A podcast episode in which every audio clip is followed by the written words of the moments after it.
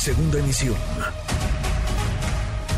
Manuel López San Martín, en MBS Noticias.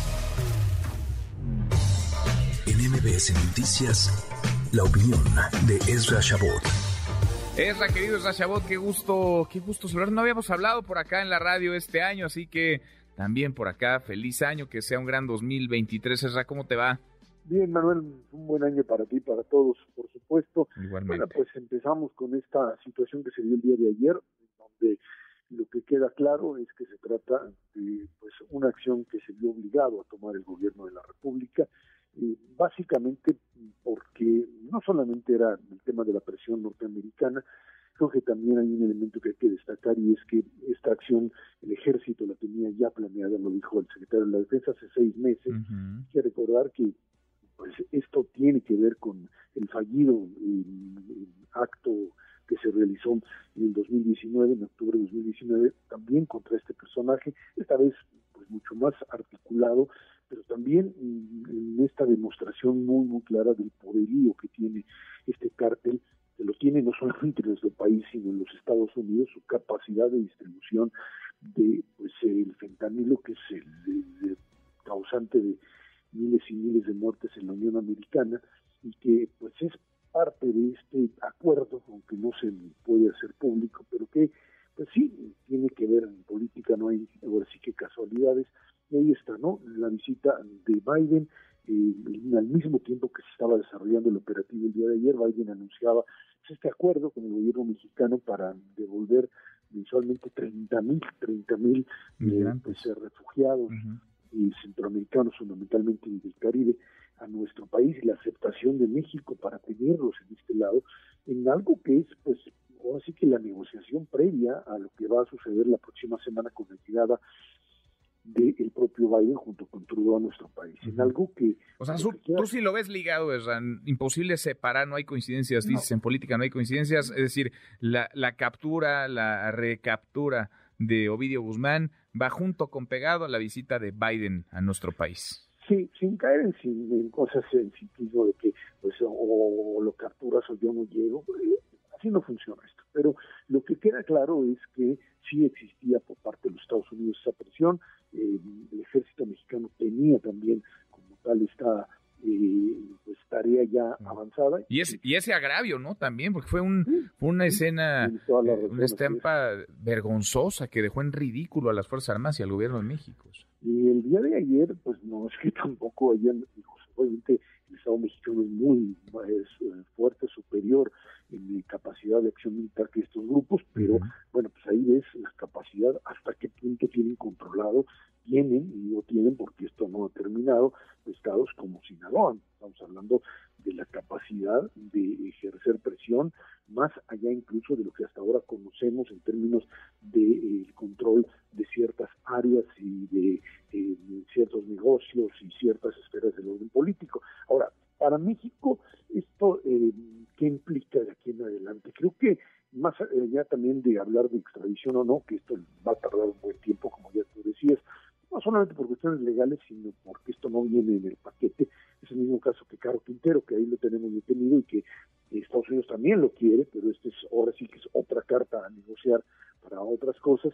Para México, eh, lo que viene aquí en adelante, y creo que a partir de la próxima semana estaremos platicando de esto, es en esta reunión trilateral, eh, más allá de símbolos de llegar al Felipe Ángeles, etcétera, que es importante para el presidente, importante es, a ver, eh, la lucha contra el crimen organizado, tema de fentanilo, seguridad, que es lo que le interesa a los americanos, migración, que ya les hicimos el favor, como quien dice de esto, ¿a cambio de qué? A cambio fundamentalmente, fundamentalmente de actitudes mucho más, eh, digamos, eh, amables hacia nuestro país en el tema, por supuesto, comercial. En el tema comercial, en el tema económico, en donde pues, hay problemas serios derivados de cuestionamientos en, el ámbito del Tratado México-Estados Unidos-Canadá. No es un juego quid pro quo, como le llaman, de una cosa por otra, pero sí estamos hablando de pues, bajarle al tono a una relación que es complicada. El presidente López Obrador y el gobierno de la 4T no ven a los Estados Unidos como un socio confiable. Abiertamente se sienten más cómodos con el ámbito latinoamericano y toda esta percepción de que es mejor ser parte del sur del norte. Sin embargo, pues en términos de realidad socioeconómica estamos metidos con ellos y eh, eh, más aún este año, este año que es complicado eh, por muchas razones, por la posibilidad de una recesión, por el hecho de que precios del petróleo pueden estar subiendo y bajando de forma irregular y no sabemos dónde esto termina, hacen que se requiera una pues actitud mucho más benévola por parte de los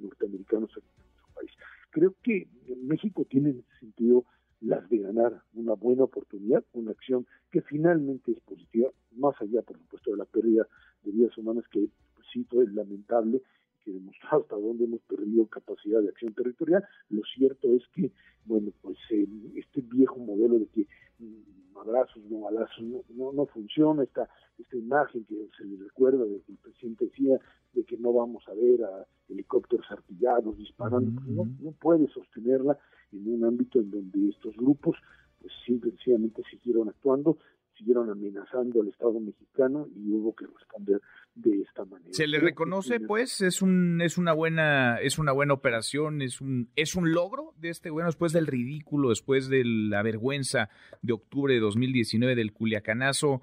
¿Lo de ayer, Erra, alcanza para ser un, éxito? Yo, creo que tendría que manejarlo de esa manera. Eh, no es algo, es, que hay una contradicción ahí muy clara.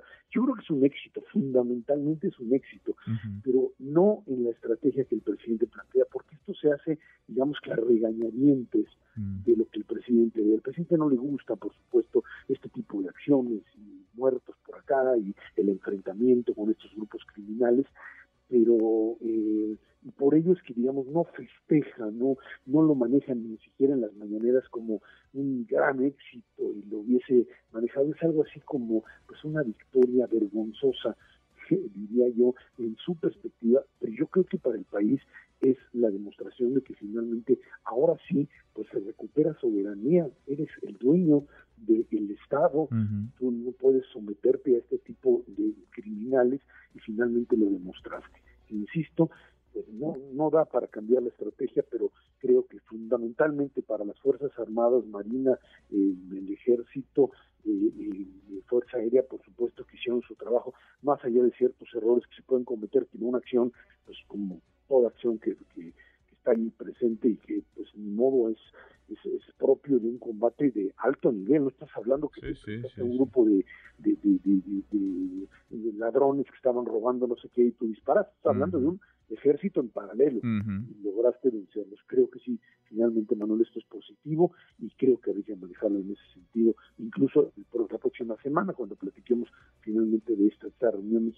Canadá, espero que pues a México también le sirva para tener una visión diferente de lo que requiere el país. Pues ojalá, ojalá. Por lo pronto esperemos que termine de normalizarse la situación en, en Sinaloa después del infierno que se desató tras la captura de, de Ovidio Guzmán. Eso también le toca a las, a las autoridades y que este hombre pues paga, pague las que ha hecho, que no son, que no son pocas en México o en Estados Unidos. Abrazo grande, gracias. Gracias, buen fin de semana. Igual para ti, muy buenas tardes.